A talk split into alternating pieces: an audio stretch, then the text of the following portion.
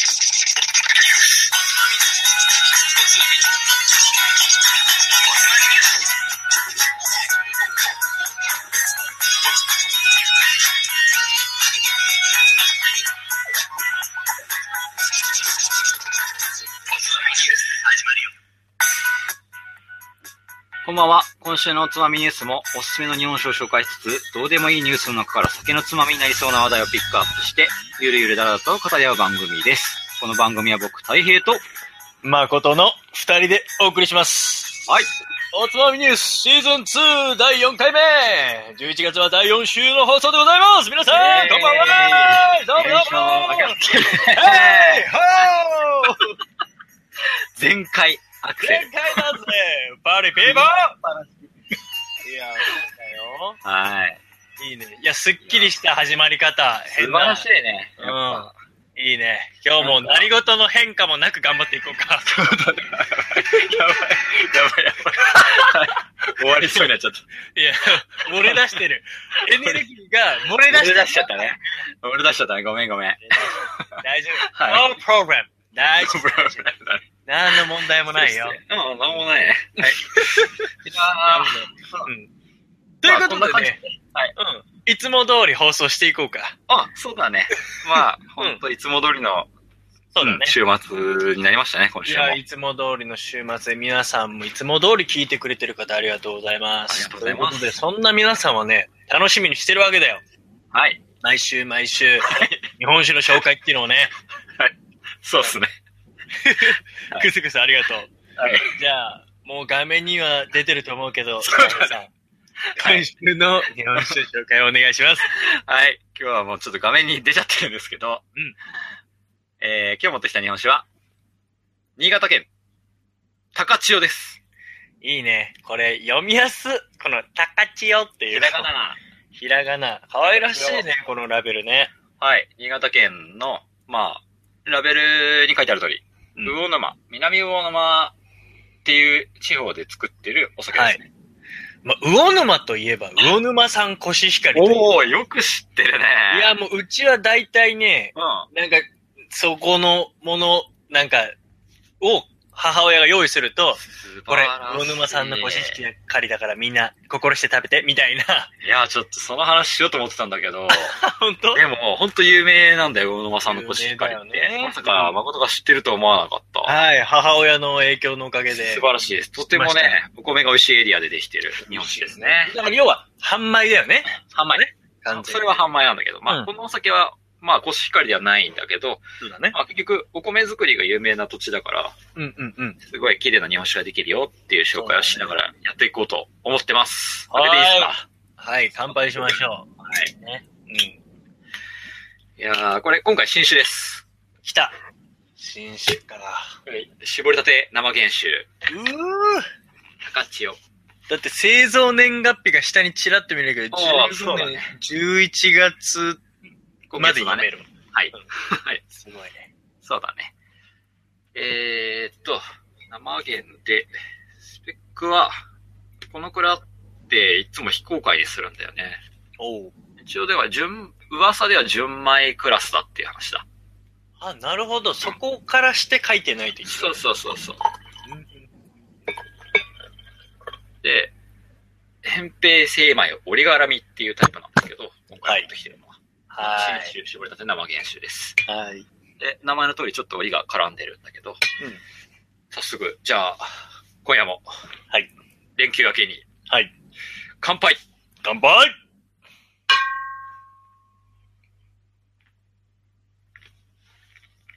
どうですかその、高千代の飲み口は。いやー、うん。ちょっと程よいガス感が、最初、口を、こう、わさわさっと、おうそれも楽しめる部分だね。うん、楽しくさせてくる中に、うぐん。っと旨味がええいいね。入った旨味と甘みの混在がうん。ありますね。おおなんか米ならではのなんかうん味わい深さをそのまま表現してるようなセリフだそうね。だね。甘、甘さももちろんあるんだけど、旨味もある。で、ちょっとしたピリッとさが、その、スパイスとしてやってくる感じだ ね。で、最後がね、なんて言うんだろう、程よい感じで、うんちょっとだけ、こう、ビターな苦味を残して、なんだ、複雑だねふんわ、りちとょっと。消おいえていくおいおい、なんか詩のようなセリフです ね。流れるね。そうだね。えー、そうな、なんか、いいね。で、まあ、このお酒、新潟県のお酒なんですけれども、うん。まあ、あ前に一度話したとは思うんですけど、そうですね。はい。新潟といえば、何ですかね、馬場さん。淡麗辛口。はい。で、この、高千代っていうお酒に関しては、この、うん脱炭麗辛口タイプですね。うん。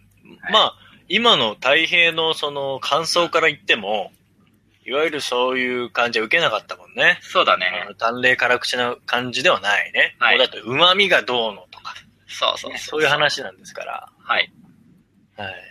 まあいい、ですね。そうだね。まあ、前に、ヤンマーの時にも話した通り、新潟のお酒といえば、こう、単麗辛口やってきたけど、今は若い人が入った蔵とか、これから変えようと思ってる蔵は、どんどんうま口路線に走ってるよっていうのの、うん。まあ、結構これも先駆けの方のお酒なんだよね。そうか、そうだね。うん。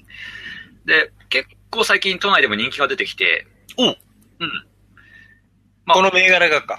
そう。うん飲めるとこでは結構飲めるんで飲んでほしいほうほうほうほう。っていうタイプなんだけど、ままああ、酒造、酒造の名前は高千代酒造、あ、もうそのまんまね。そのまま。で、うん高千代酒造、漢字、酒造の方は漢字なんだけど、あーまあ、高いに、千に、まあ、うんちある、大、はいはいはい中はい。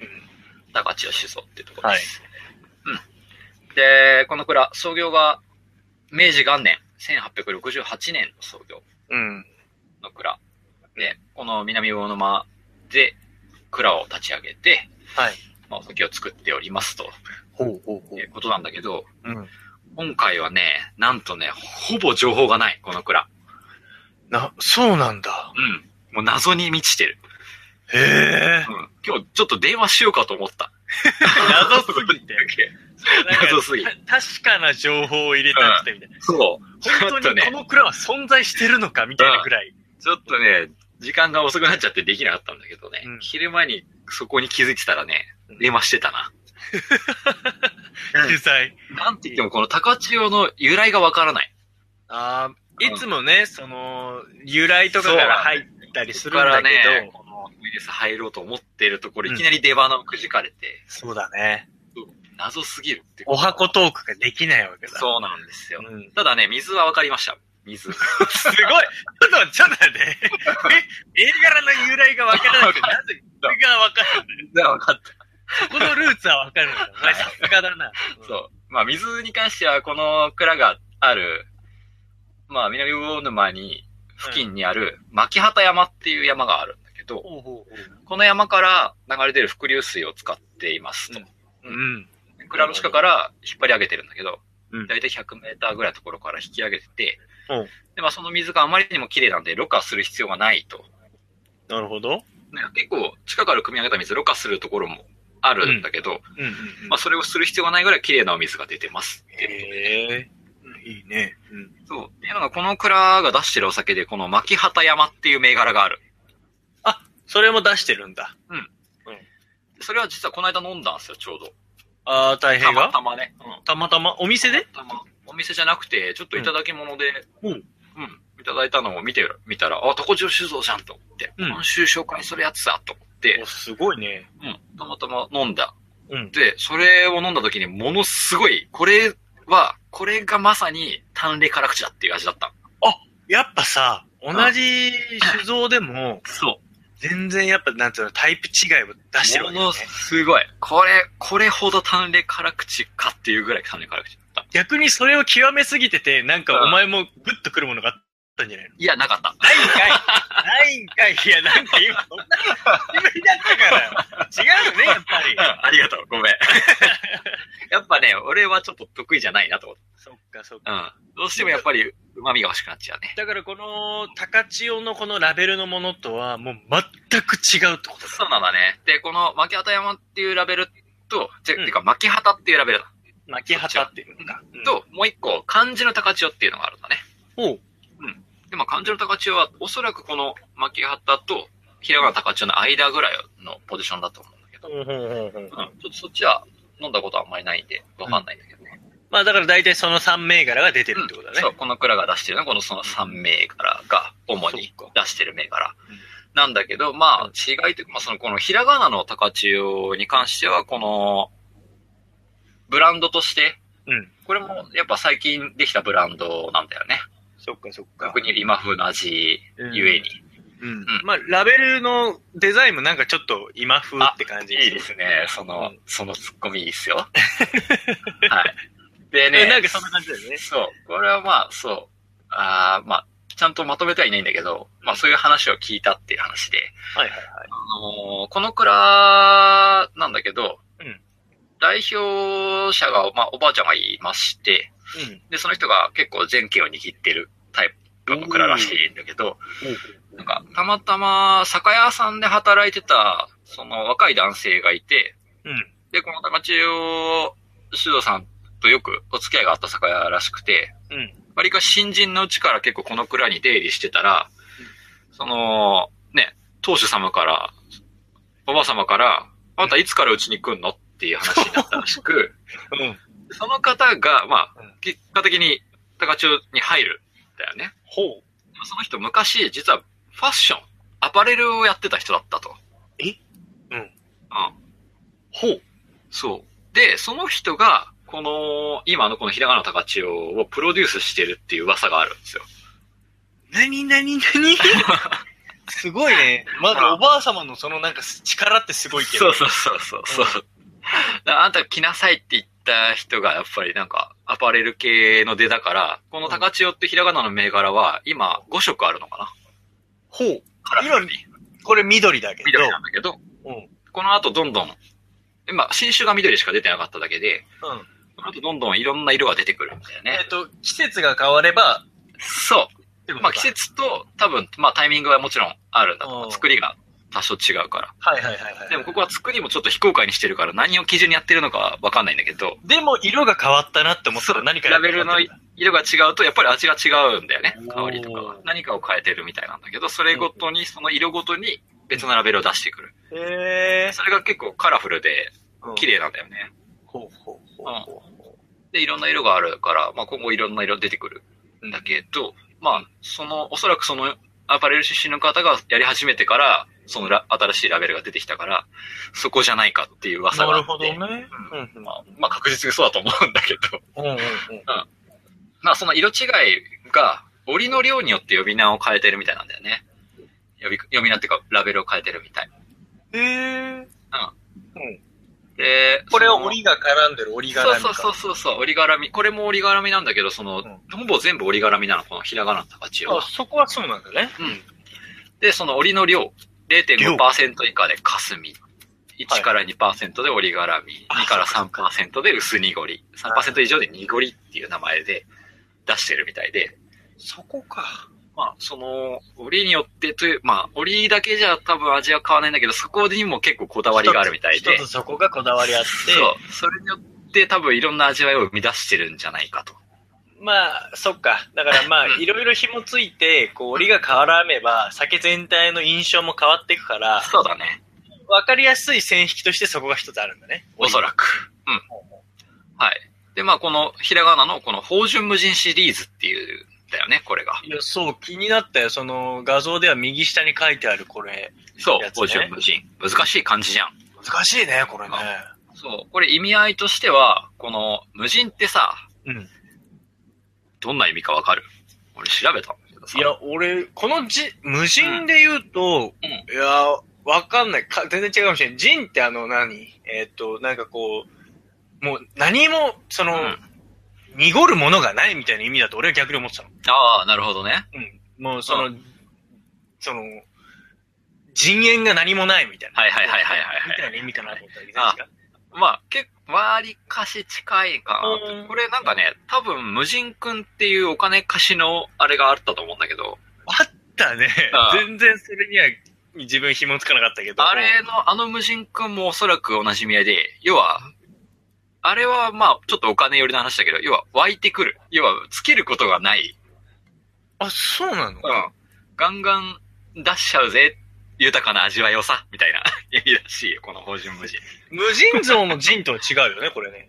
でも、そう、字は違うんだけど、意味合いは一緒みたいだね。ええみたいです。 そうなんだ。俺、無、無人くんの無人って、無人で金貸してくれるかと思ったんだから、なんかそれも多分兼ねてるんだと思う。ね。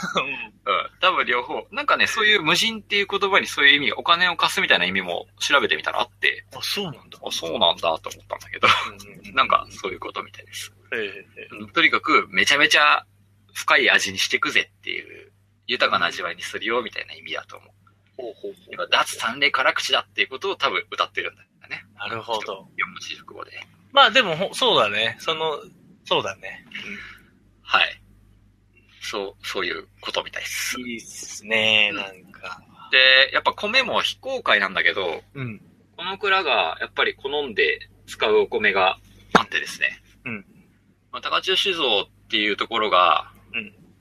もともと新潟で作っていた一本締めっていうお米があって、一本締め。そう。で、このおです米、ねまあ、酒造公的米なんだけど、うん。あの、500万石お母さん。はい。で、お父さんが宝杯っていう米でう、ここから生まれた人工交配でできた固定品種なんだけど、もともと新潟県が作ったんだけど、うん。あまりにもみんな使わなくて、使ってたのはこの高千代酒造だけだったんだよね。へえ、なんだろう。なんでだろうね。うん、なんかお、お父さんお母さんは結構有能そうな。そう、500万石とかはやっぱり新潟県ではガンガン使われるし、うん。で、そのやっぱり500万石から交配させて、より使いやすくしたタイプのお米だから、だと思うんだけどね。他でも使ってもいいとは思うんだけど、まあなかなかもしかしたら難しいのかもしれない、うんうん育成が。そうか。っていうのがあって、うん。あの、新潟県ももう投げちゃって管理を。うん。え、あ、こそのうなの蔵に一任されてるんだよね、この一本締めっていうお米に関しては。そんなことあるんだね。あるまあまあ、ももうう適当あんたんとねこしか使ってないし、みたいそうそな感うじそうでね。。まあ、あとよろしくみたいな感じになってて。だから、もしこれを作りたいって言ったら、この高千酒造に、すいません、使わせてくれくれませんかみたいな。こあ、そう、そうか。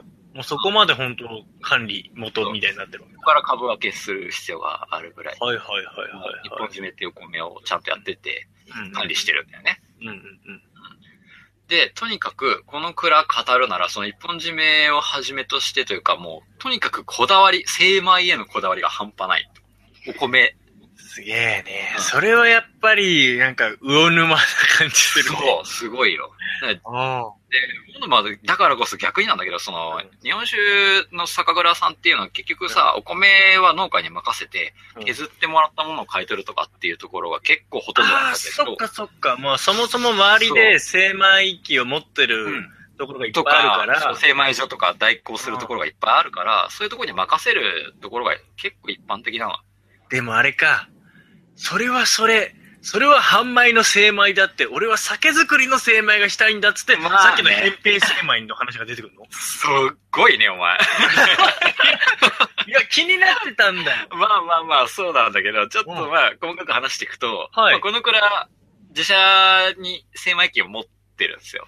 まあ、そっか。うん。うん。で、持ったその理由っていうのは、やっぱり、預けると、他に預けると、そのね、なんだろう。まあ、依頼すると、結局さ、お米って取れる時期とかさ、酒造りのスタート時期って一緒じゃん、他の蔵も。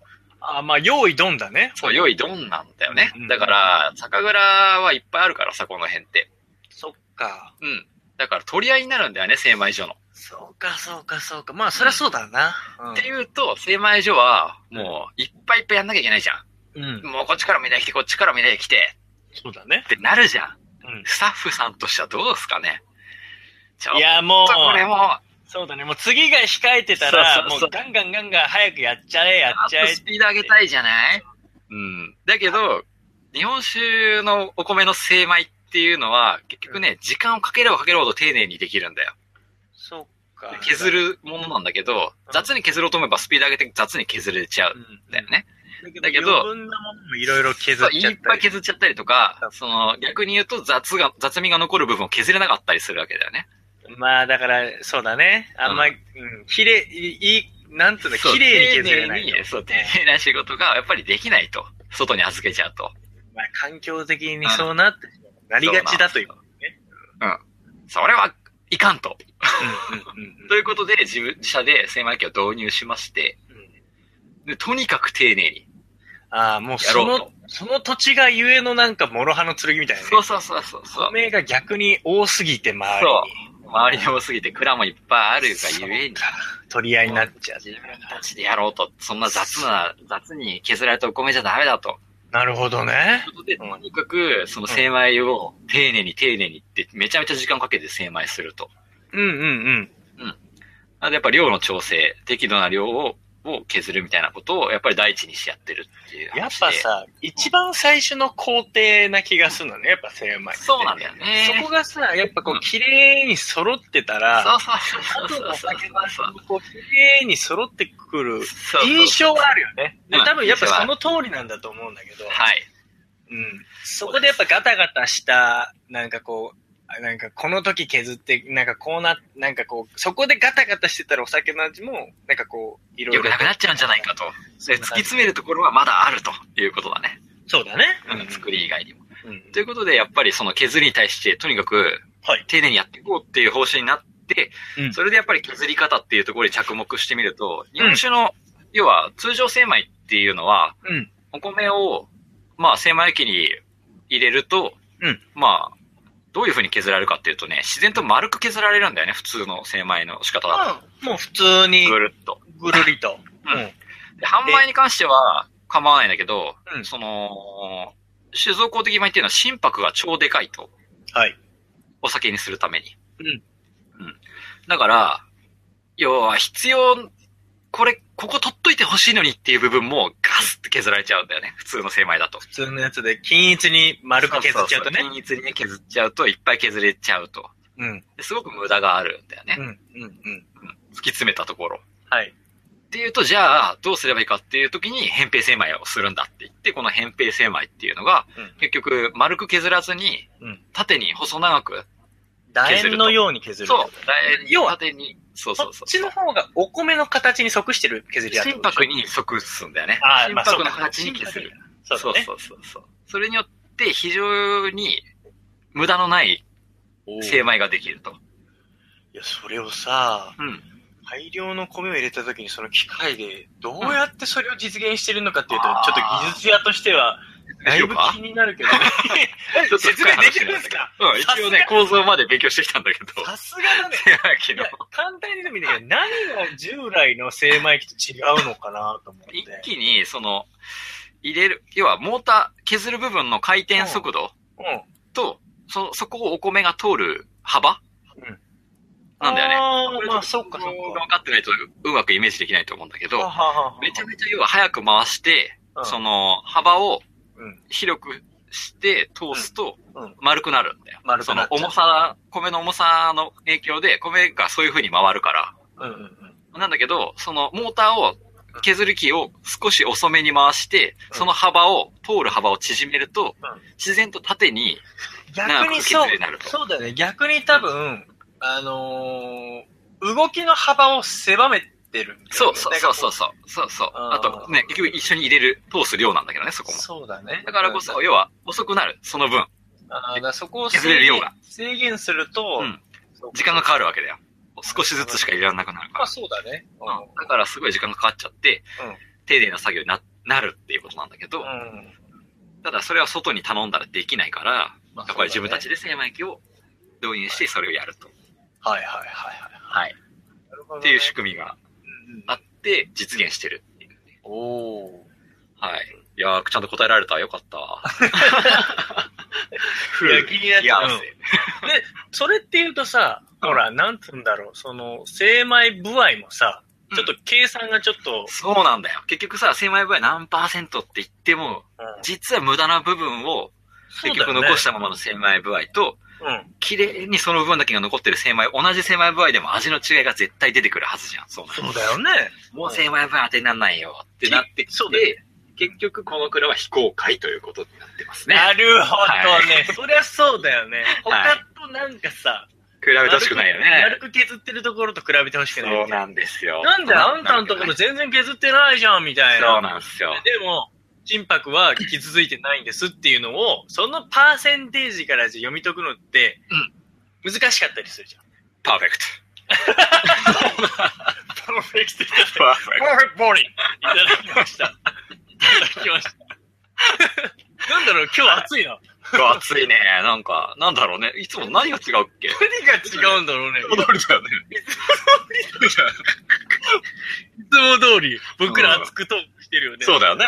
はい。あいやまあなるほどね。はいでも、その気持ちはなんか今、あわかった。なんかそうだねその、非公開になってる理由っていうのね。そううんてか、まあ、あえて出さなくていいみたいなところももしかしたらなくてね。そうだね。まあ、うん。うん。感じるがままに飲んでくださいっていう思いもあるのかもしれないしね。うん。うんなるほど。はい。まあ、そんなお酒です。おおまあなんかお米にしても珍しいものを使ってるし、うんい一本締め、はい、一本締め。うん、で、またその精米にもこだわっててっていうので、うんそうすることによってさっき太平が言ったちょっと、今までになかなか聞いたことない複雑に折り重なって、でもなんか多分ストレートに米の旨味がすげえ表現されてる味わいなんだと思うんだけど、そんなその通りです。感想になるんだろうなっていうのがちょっとは今ので読み取れましたよ。そうだね。やっぱり米にこだわってるっていうところうをんこの蔵としては、僕としては紹介したいなと。なるほど。これはちょっと気になるなうん。で、すごい今風な味になってるというか、それでいて、旨味も絶対殺してないから、うん。これはすごく人気が出るタイプのお酒だと思うんだよね。でも、どうなんだろう、その生産量で言うと、そんなに、どうなんだろうね。まあそこまでは分からない。まああるんだけど、やっぱうん銘柄が多いから、多分この平川の高千代は、そう、結構ばらけてて、うんもう一本は確かにそんなに数が出ないかもしれない。うん、だからそれで気になるのは、やっぱりその都内でも、うんね、まあ、太平とか飲んだって言ったけど、うんそどのぐらい出てんのかなっていうのはちょっと気になるね。そうするとそうだね飲みたいって思うんだけど、なかなかもしかしたらね。ぜひぜひでも、ぜひいかが飲んでほしい。ね、新酒っていうことでもう出てますから。でもそうだし、まあどんどんこれ、いろんな色が出てきて可愛くなるから、そっかピンクとかそうだね。紫とか。そしてなんか黄色に合うタイプのお酒だけはまだ作れてないとかいう話も聞いたね。なんだろうね、それ面白いね、なんかね。そう。なんか五輪カラーを目指してるみたいですよ。どうや ら。うんいいね、いいね。だからオリンピックの時までには完成させたいという話です。おー、面白いね、それね。いいね。そういうことです。は新い。潟県高千代。高ちゃんでした。ありが紹と介うござしいままし。したた。いいね。いやー、まあいいね。でも、僕、今週ね、僕はね、あのーちょっと実家の方に帰ってまして、はい。まあ、普通に、だらだらと、まあ家族サービスをしてたわけですいよ。やーい家い族サービスって言いながら、その、父と母と妹に対してなんだけどね。 家い庭や家族サービスじゃん気づいてないので、別に。はい。そうだよね。あ、そうね、そうね。そうそ う親にね。親と親に、親に兄弟。家族そうそうそう。兄弟ね。 あのね、たまに帰らないとね、もう帰ってこないの、帰ってこないのってうるさいようない家やー庭の、そうだね。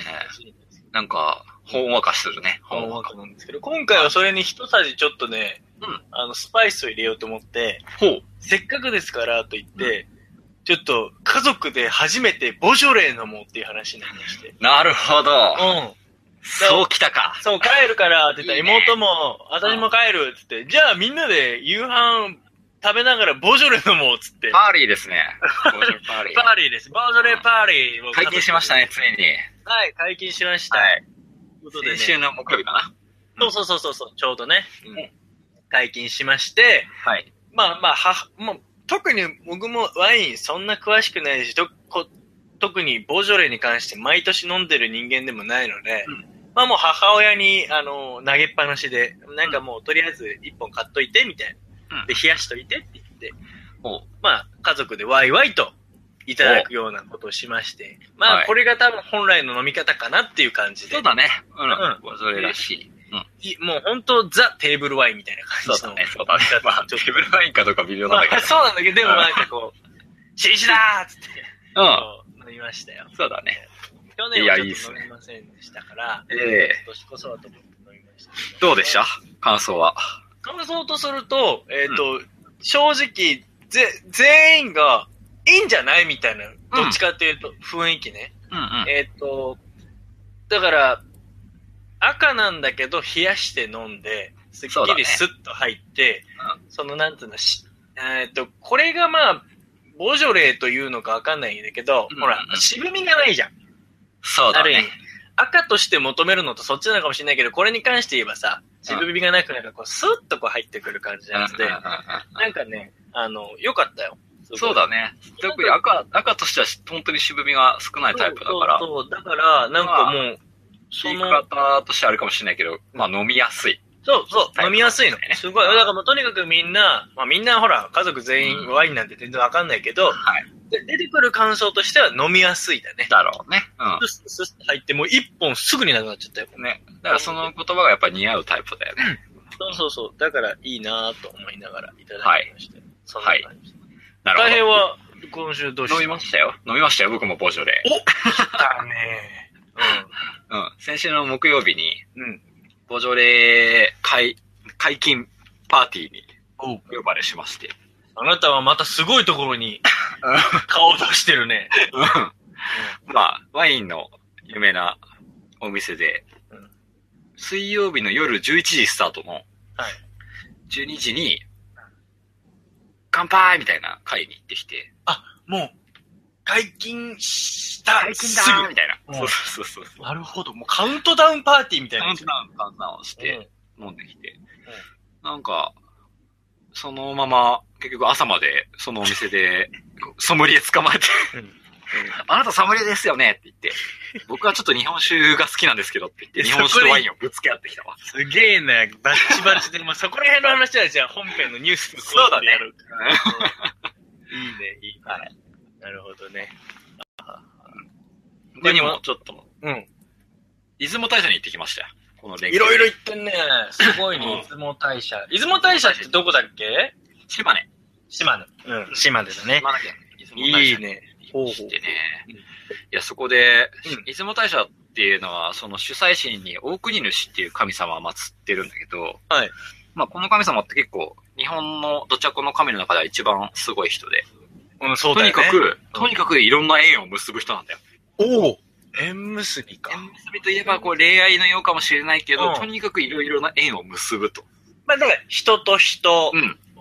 仕事関係にしそうそうそうろ、そう何にしろっていう。何にしても、こう、人と人の、人は全て縁だからっていうことあーで、いいねこうそういう縁を結ぶ神様、縁にしの神様で、おう素晴らしいじゃない。そこで、君にもお土産を買ってきましたよ。お縁何結びおチョコ。イエーイ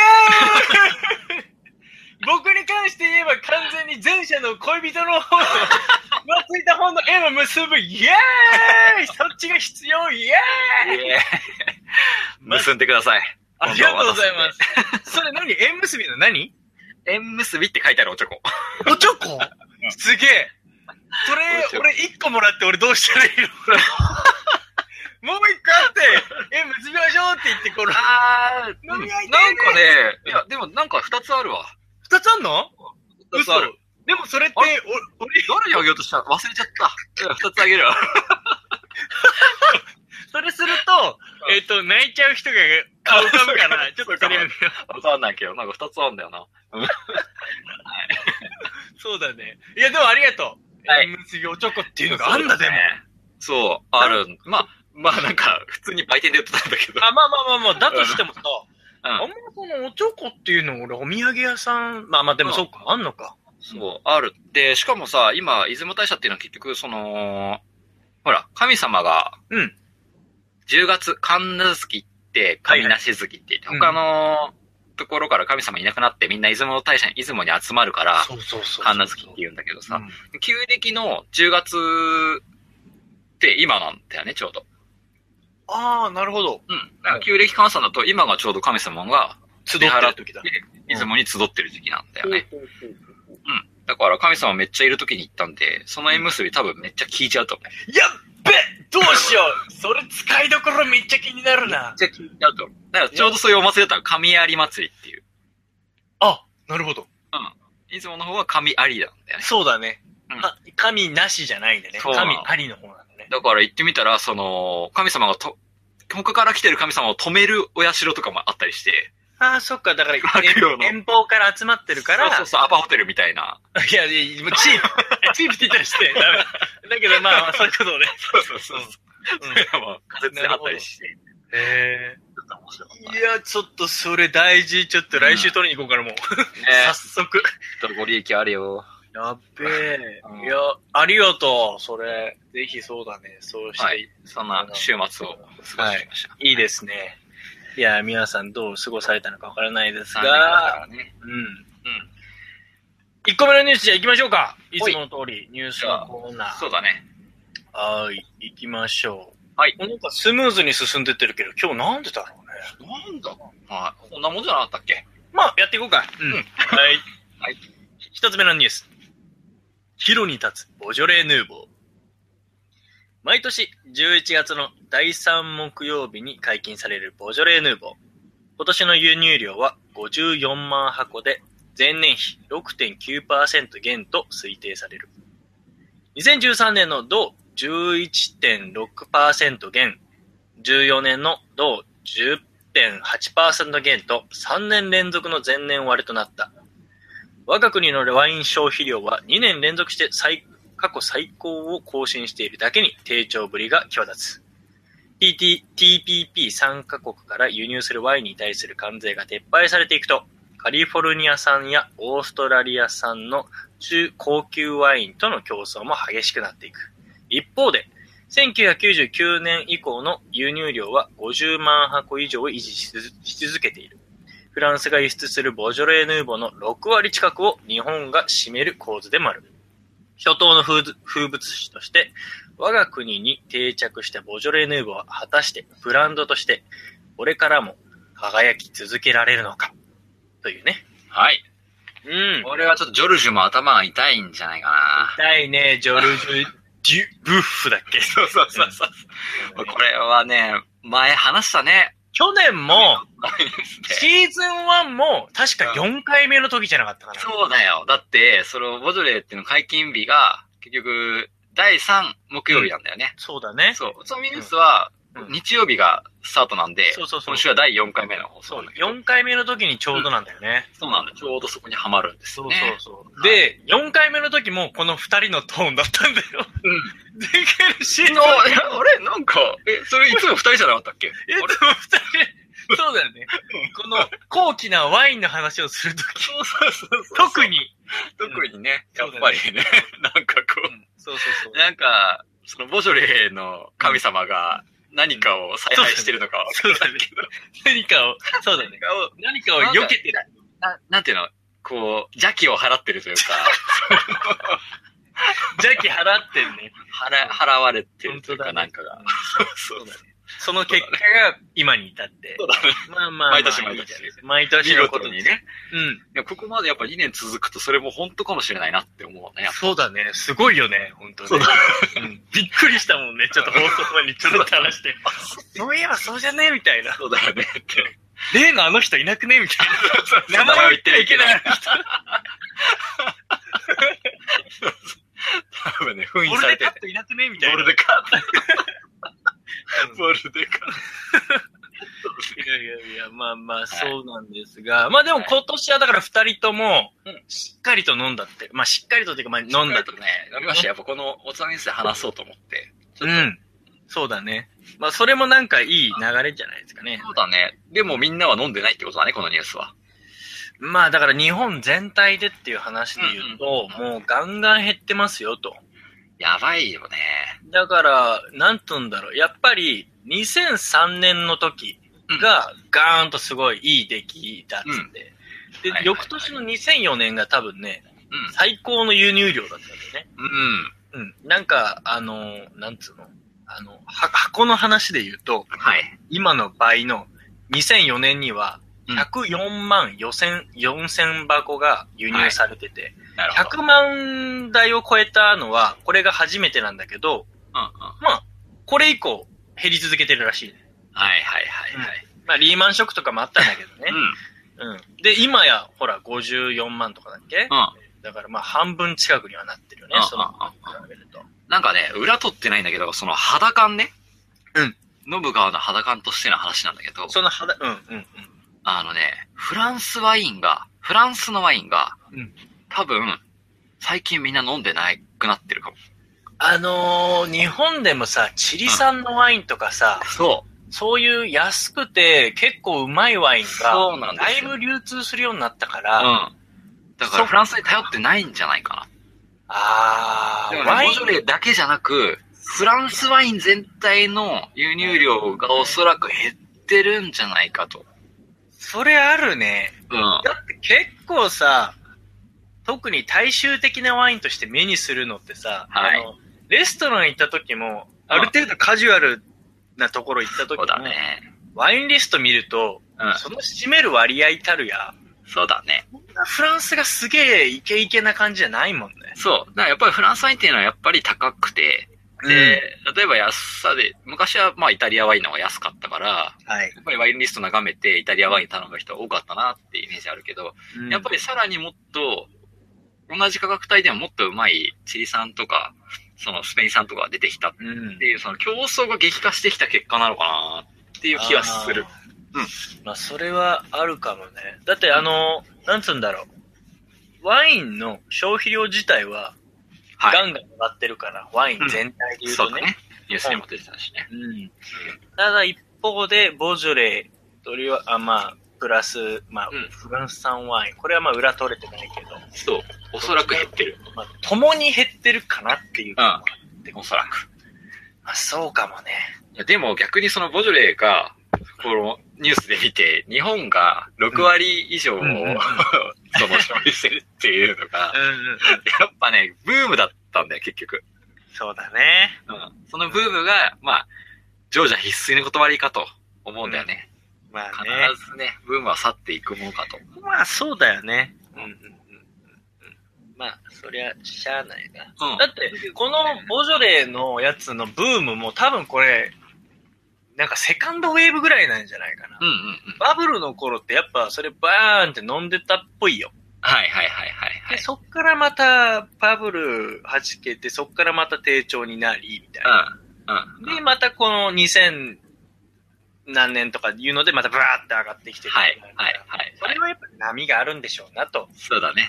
いう感じも見受けられるね。で、このニュースでもやっぱり書いてるんだけど、その、昔の日本人っていうのはその渋さが苦手だったんだよね。いやー、わかる気がするな。俺もやっぱどっちかっていうとその渋いの苦手だもん。そう。うん、で、このニュースのサブタイトルに書いてあるけ ど、日本人は渋さを克服したって書いてあそうそうそうそう、 書いてあのある。書いてある。る。あ、なんかすげえ、なるほどなって、このニュース書いてある人すげえワイン好きだったんだろうなって思 ったんですけどワインおそらくね。そうだよね。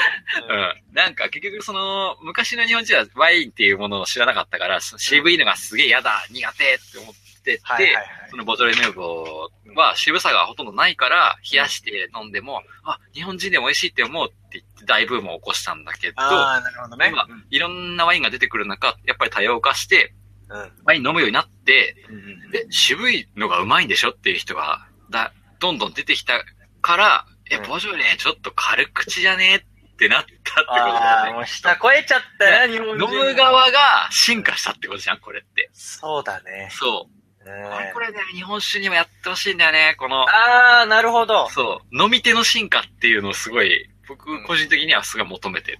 そうだね。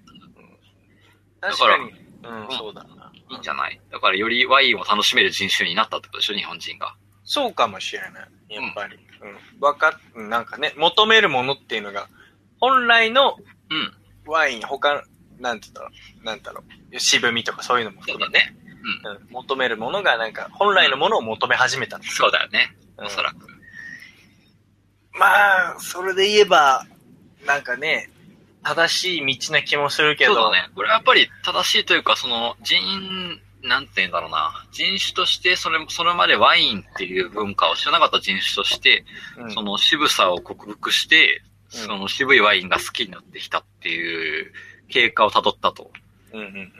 ずっとボジョレーが次狙うのはやっぱり中国市場とかアジア市場に向けて同じ進化を促すとそうだよね。いうなん方か向に進むべきかなと思って。で、多分それも普通にサクッといけそうだから、うんまあ、ボジョレーが衰退するってことはおそらく、まあ、ないとはそう思うだんねだけ。ど。だから、その、日本が占めてる6割っていう数字がそう変だねわってくるっていうだ変わってくるけとであって、日本は減って、そう、うん他の国が増えてくるんじゃないかなそっうてい思うう、。その、そうだよね。その数字がこう変わってくるってうんういんう。うんまあ、それはそれで別の国で流行りだろうし。そうだね。うん。っていう。ジョルジュ、大丈夫だよ、ジョルジュ。ジョルジュと仲いいな、お 前。肩組んで喋ってる感じだ。ジョルジュ、ちょっと涙浮かびながらそれ聞いてんでしいょまだに去年の放送覚えてる わ。誠がいきなりさ、ジョルジュの話を俺したらそうそうさそ、うなんか小芝居が始まってさ、俺のでも父ちゃんの作る畑に取れるブドウはうめえんだっつって。そうそう。出会ったおばあちゃんの話そでう。おばあちゃん。あのおばあちゃんも今はね、すごい見守ってくれてると見思う。守ってるよって。大丈夫だよ、ジョルジュ。うんあの、その、ジョルジュ少年のお話が気になる方、また は、あの、僕の一軒家のトイレがマーシーによってブラッディライトされた話が気になる方は、シーそうだズン1の第4話を聞いてください。そうだね。まずたら危険の放送をまぜひ聞いてください。うん。あの話、あの、当のマーシーに会った時に話して聞いてもらったら、うん誠お願いだからもうあの話やめてくれないって感じでいやあのって、うん。もう8年前ぐらいの話だからね、あ れ。そうだね。いまだに鮮度抜群の話ですからさ。マーシーにとっては8年くらい前の話を俺引っ、張り出してきてね。俺、先週あったぐらいの話のトーンで言うけど、あれ8年前の話だからね。うん毎年ね、このボジョレ・ヌーボーとともにマーシーのことを思い出す。そうだね割とうん全然、あの、アンコールくれたら全然アンコール で、前のテンションを超えるぐらいのトーンで話すから、俺。い他のやつうん。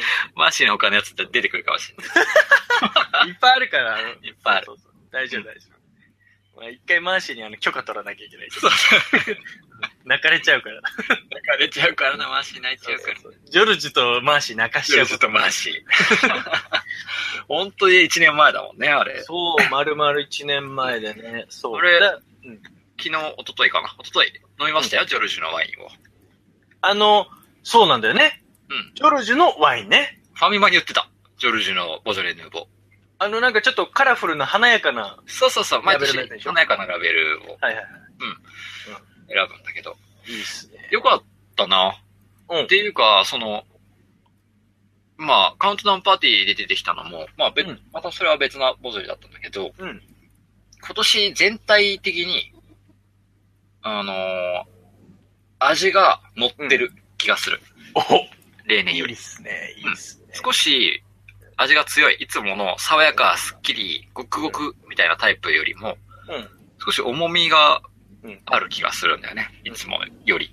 ほうほうほだから、わりかし、普通のワイン好きな人でも、あ、これいいんじゃないっていう人は多いと思うよ、今年のボジョレーは。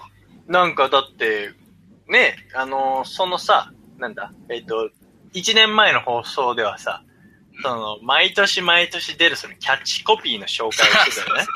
えーなんかその、50年に一度の出来栄えとかさ、そうそう。毎年ね、乗っけてくると。そう。まあ、それで言うと、今回、この2015のやつは、はい出ましたよ、キャッチキョ出ました。今世紀で最高の出来っていう。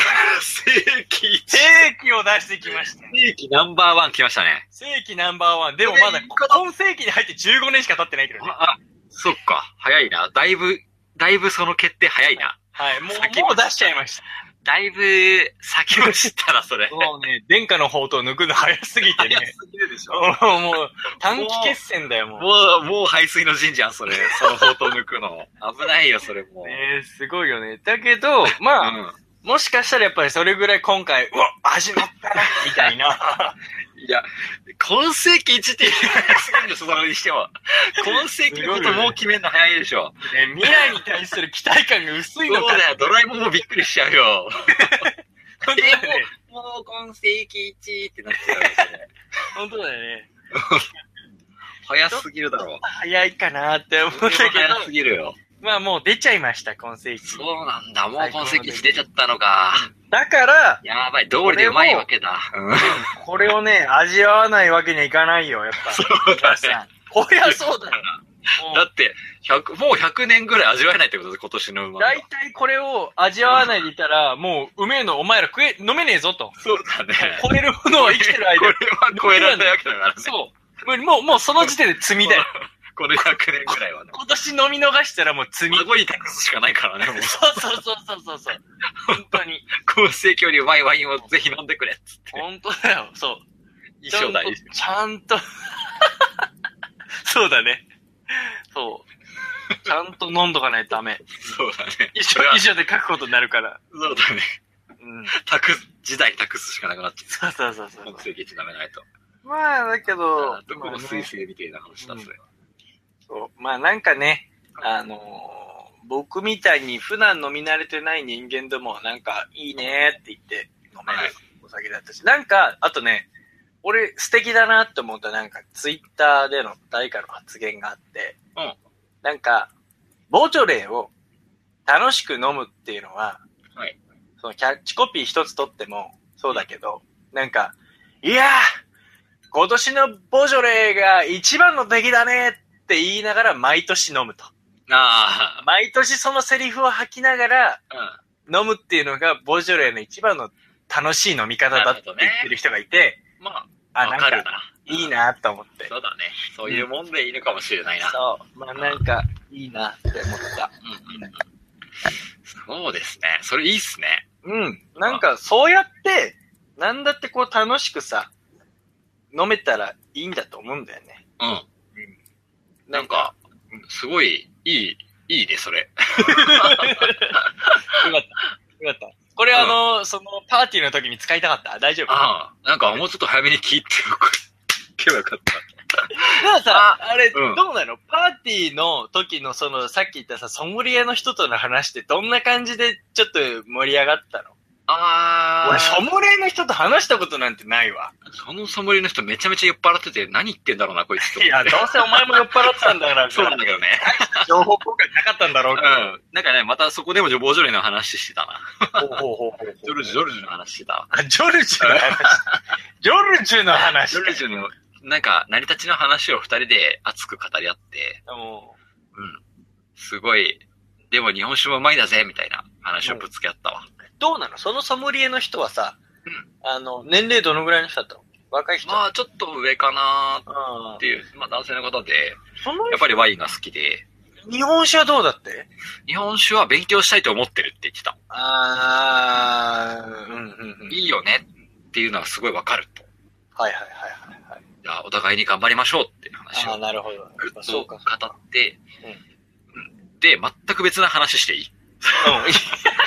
オッケー、いいよ。うん、それじゃないね。そのーパーティーでね、その、うんそのパーティーで、なんか、そのワイン、やっぱりワイン好きが集まってるから、まあ、そりゃそうだ。なんか一人、その営業っぽい人が来て、まあ営業っぽいっていうかあれなんだけど、お客さんそれは。お客さん、そこに来てるお客さんで、いや、実は今度僕もワイン会を開くんですけど、ぜひ来てくれませんかみたいなのがあっおうおうおうて、ああ、まあ、ありそうだな、こういう話と思っては、いどんなワインなんですかって聞いたらうん、あの、ジョージアワインですってパッて言われたの。おうん。ジョージアワインってわかるえっと、わかんないけど。わかんないか。その、俺ね、今、一番注目してるワインだったの、ジョージアワインが。うんうんうん。っていうのは、その、ジョージアワインっていうのはうん、その、ジョージアっていう国でできてるワインなんですよ。うんうんうん。いジョージアって国知ってるや、俺、ジョージア州かと思ってて。違うんすよ。ジョージアわかんない。まあ、ロシア圏にあるんだけど、うんうんうん。今、昔で言うグルジアなんだよね。おおで、グルジアっていう国が、やっぱりロシア圏にあって、うん今のね、で、あの国、呼び名が変わったのよ、ついこの間。うんうん。まあ、1年前わかんない。うんちょっと近いかもしれない。今年かもしれないんだけど、うんその、名前を変わってジョージアになったの。うんっていうのは、グルジアっていうのはロシア語で言う呼び名で、うんうん英語的に言うとジョージアなんだよね。ほで、その国は、あの国は、その、ほぼキリスト教徒。うんで、そもそもロシアの人なんて嫌いだみたいな国なんだよね。う。うんうんうんうん。だけど、無理やりロシアに統合されてて、はい。だから日本って法律で国の呼び名を決めてるんだけど、うん要請が来て、その国から。うん。ぜジョージアって呼んでくれと。ううちの国のこと。ジョージアって呼ばないでくれと。いう要請が来て、その法案が通って、日本ではジョージアっていう呼び名に変わったんだよね。まあ、呼び名が変わったと。そううん。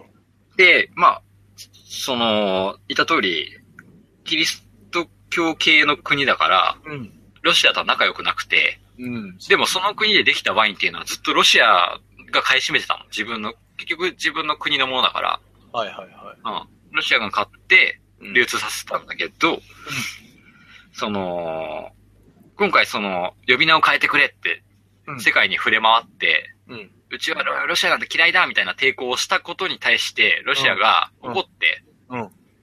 プーチン怒っちゃったってう言っんて、その、グルジアワインを、うんうちはもう買うのやめるって、はいはいはい。うん。うん。いらないって言ったら、売る場所がなくなっちゃうって困っちゃうじゃん。まあそうだね。うん。うん。は困ったってなったんだよ、一瞬。だけど、グルジアワイン、そのジョージアワインの製法って、世界一古いの。ええ一番古い製法で作ってる。製法がね。うん。こんなに古いワインの製法はないんですよ、この国以外に。なんでなんでその歴史っていうとやっぱさ、ほら、うフランスとかっていう方が古いんじゃないん。いや、こっちの方が古かったんだよ、要は。どういうことだろうね、まあ、その進化っていう部分では難しいかもしれないけうんど、うんまあ、とにかくすごい製法で作ってるのね、そそれのワはインなんを。だろう、あの、古い製法がそのまま残ってたっていう。残ってるの。。残あっ、てなるる。ほどね。うんはいはいはいはい。残ってるんですよ。うん。だから、もう世界中のバイヤーがずっと目をつけてたけど、全部ロシアに買われちゃってたから、なるほど。流通できなかったのよ。手出しができなかったわけだね、そそうこにね。それが、ロシアがうち買わないって言ったら、うん。世界中からバーってバイヤーが押し寄せてう、わーなるほど。あなたのとこのワイン言ってくださいみたいなのが、うんもうすごくて今。だからうん今、世界中の人が、その、古い製法のワイン、うんジョージアワインに味わったことない人たちの手に届けるために、もうガンガンに売り出されてるんだよね。うわ。うん。まあ、ロシアからしたら面白くない話だろうけ どね。えーってなってると思う よ、プーチン。プーチン。お前ら全然痛手にこむられるじゃねえかみたいな。むしろ、利益がガンガン上がってると思うんだよね。そうだよね、うんしかも世界中で飲んでもらえるって思ったら、ね、そうなんですよ。作り手も嬉しいだろうし。で、その、まあ、そのあぶれ、あぶれたというか、まあ、知ってる人にしか今は出回ってない状況なんだよ。なるほど。その初年そっかそっか。というか。うん。今、そうだよね頑張ってみんな交渉してる段階だから。うんうんうん。でそれを、ちょっといっぱい買い付けたので、ワイン、その、ジョージアワインパーティーしましょう、みたいな。うん とか、うんふらっと現れて、うんジョージアワイン来ましたね、つって、うその人とガシッとなったりとかして、うんまあ、その、おつまみニュースでもこのワイン紹介しておこうと思った。ん。なるほどで。すね。へみえ。んな、あ、みんなも飲めるようになったんだっていう感じになった。そっかそっかそっか。逆にそういうのが飲みるお店おめお店って結構感度が高かったりっていうとような。か、そうそうそう、そういうのも個人でもやっぱできるようになってきたなーっていうぐらいなんで、その、ボジョレ、フランスだけではなく、やっぱりそういう、見かけたら、うんジョージアワインとかも試してみてほしいなーっていう。なるほど。いや、に、僕ら日本人からしたらまた楽しいジャンルというか分野というか、またね広がったよね新しいタイプのやつが飲めるそ。うだから特営の山田錦みたいな話じゃん、これって。あ、そっか。それ までうん。あ、なるほど、ね上山田。も手が出せなかったっていう。契約者しか買えなかったからさ。うんあ。そうだね。確あ、かに。いいなって。見かけたらまぜひあ、飲んでほしいですね。まあ、ジョルジュは泣くな。ジョルジュは、まあ、またなラいイかバもルしれないけど、でも、そこから、やっぱいろんなワイン飲んで、戻る人は戻るわけだしそ、うだよね。やっぱ私はこのワインが好きだっていう風に、。そう胸張って言うことが大事だよね。なるんですよ。周りがなんて言おうと。うん。私はこれが好きなんだ。私の下にはこれがあってんだもんが。ねうん、ですから。だし、それこそやっぱ実力だからね。そうだねワインが持ってる力だから。ジョージアワインの実力も、多分、未知数なんだろうね。ああ、でも美味しいよ。僕はもう飲んだんですけど。飲んだ。また、その、それを別で、本当に売買してる人の会にお呼ばれした時に。はいはいはいうん。なんだ不思ろう議いうか赤と白と両方力強くちゃんとあるの。それともどそうだねっちかよでりもやなっのぱり赤が好き。 赤が好きってその、 個人の その、まあまあ、そうなんだね。もうずっしりと重い、なんだろうそっち系ね。はいはいはいはい。深淵の闇に包まれたような気分になるようなワインだよね。中二っぽい感じだけど、そうだねでもそうなんだね。ああ、いいね、でも。あいや、それ、いい情報だな。いいですよ。うジョージアワイ気になるン、ぜひ。ぜひだね。だから、普通のスーパーとかに出回るのはもっと先だろうけど、そうだね。スーパーには出回らないと思うよ、多分一生。あ、なるほどね。うんそっか。もうそういうことじゃないと。うんそうだよね、だって。そういう、多分次元じゃない気そがういうする。次元じゃないからって。うん。そうだな。もう引っ張りだこですよ、世界から。 OK。はい。ぜひちょっとそちらも皆さん、ちょっとパンダ上げて、注目してください。はい。いうようなニュースでした。ワインについても語っちゃったね。いいねなんかスムーズになんかいいな感んじ。か、すごいエレガントだよね、エ今日はね。レガントな。アホみたいな話が一つも出てこそうなだい。よね。うん はい。俺、む、なんか、ワインなんて止めないから、ぶどう、ぶどうジュースでいいよって言う人いないから。そうだね。いないそかんなやら。ついいたっけや、いない、そんなそやうだよつ。ね。そんなアホなやつ、おつまみニュースにい ない。そうだよね次のニュースいきない。はい。アメリカの映画館、スター・ウォーズ上映時のライトセーバー、マスクを禁止。アメリカ映画館チェーン、シネマーク、AMC シアターズは、スター・ウォーズ鑑賞時のマスク着用やライトセイバー所持などに対する規制を発表。熱狂的なファンの間では、鑑賞時のコスプレは恒例行事化しており、毎回プレミア上映後のストリートには、お手製ライトセーバーやダース・ベイダーのマスクで仮装する人々が溢れていたが、今年はその光景を見ることができなくなりそうだ。シネマークは、コスチューム着用は問題ありませんが、顔を覆うこと、フェイスペインティング、または仮装用の武器は建物内への持ち込みを禁じますと発表。一方の AMC シアターズは、他の観客の迷惑となるような武器やその他アイテムの持ち込みを禁じます。コスチューム着用は問題ありませんが、マスク着用を禁じます。ライトセーバーの持参の場合は、上映中はスイッチをお切りください。ブラスターやダース・ベイダーのマスクはお控えください。と、ライトセーバーの持参自体は許可するとのことだ。両映画館チェーンのこの対応は、映画館で発生した近年の銃撃事件後、コスチューム着用の規制強化にとのま伴うものであり、ファンの楽しみを奪うのが目的ではないと説明。規制の中でファンたちがどのようなコスチュームで現れるのか、12月18日の公開日が楽しみである、というね。うん。お、一振りあったな。ここになんか、うん、いたな。ジェダイの騎士がいたな。フォースと共にあれ。適当なセリフありがとう。 いやー、スターウォーズまあ、昨今のやっぱいろいろ CM なりな話んな題りだでよね、。今ね。まあ、徐々に徐々にこう熱くなってってるよね、世間がはいね。熱量上がってきたよね。熱量上がっきてきてる。やっぱスターウォーズみんな好きなんだね。好きだよね、みんなね。いや、俺もう終わったと思ってたけどね。今回を機にだって見直してる人めっちゃいるっていう のもやっぱ面白いなと思ったよ。いるねうん。いたけどさ、あなたの友人の一人は完全に見方間違ってる、ね。そうだね。これでもさ、統計取りたいね。ああ、一から見全るくか。見てない人は、どういう順序立てで見るのか。そうだよね。新しい、結局さ、我々はだって4とかから見るしかなかったじゃん。えっ、と、そうだ昔ね。は。うん子供の頃に見ようと思ってたよね。そうそうそう。今は結局1から揃ってる状態になってるから、はい。うん。だからどっちでもいいっちゃいいわけだよね。エピソード換算っていうかさ、エピソード単位で言うと、ワン、ツー、スリーっそていうスタートを切るんじゃねえかって思うけどさ、う。話はね。あれってでも、大平、例えばさ、じゃあ、自分はそのスターウォーズ一回も見たことないんだけど、うん。この来月のね、公開に合わせてちょっと前見作直したいと6作品全部見たいと思うんですけど、どうやって見たらいいっすかねって言われたら、どの順序で見ろっていう。僕はもう断固として公開順で見てほしいですね。だから4、まあエピソード順で言うと4、5、6行っての、そこ以外譲れない。そう。そうだよそのね。通りやっぱそうだよね。 うん。あれはやっぱそうだよね。ううん。ん。と思いますよ。そこはそうっす同じですかどう、どう意見ですか同じですね。だって作りがそうなってんだもん。そうそう。うちの、だから、友人は、うちのシェアハウスの、まあ、では、この今回の放送に合わせて、うんまあ、周りからやっぱり見とけと言われて、はいはいはい。見始めたよと。まあ、まあいいよ、それは。そいいよう。で、いつから見ちゃったんだよ。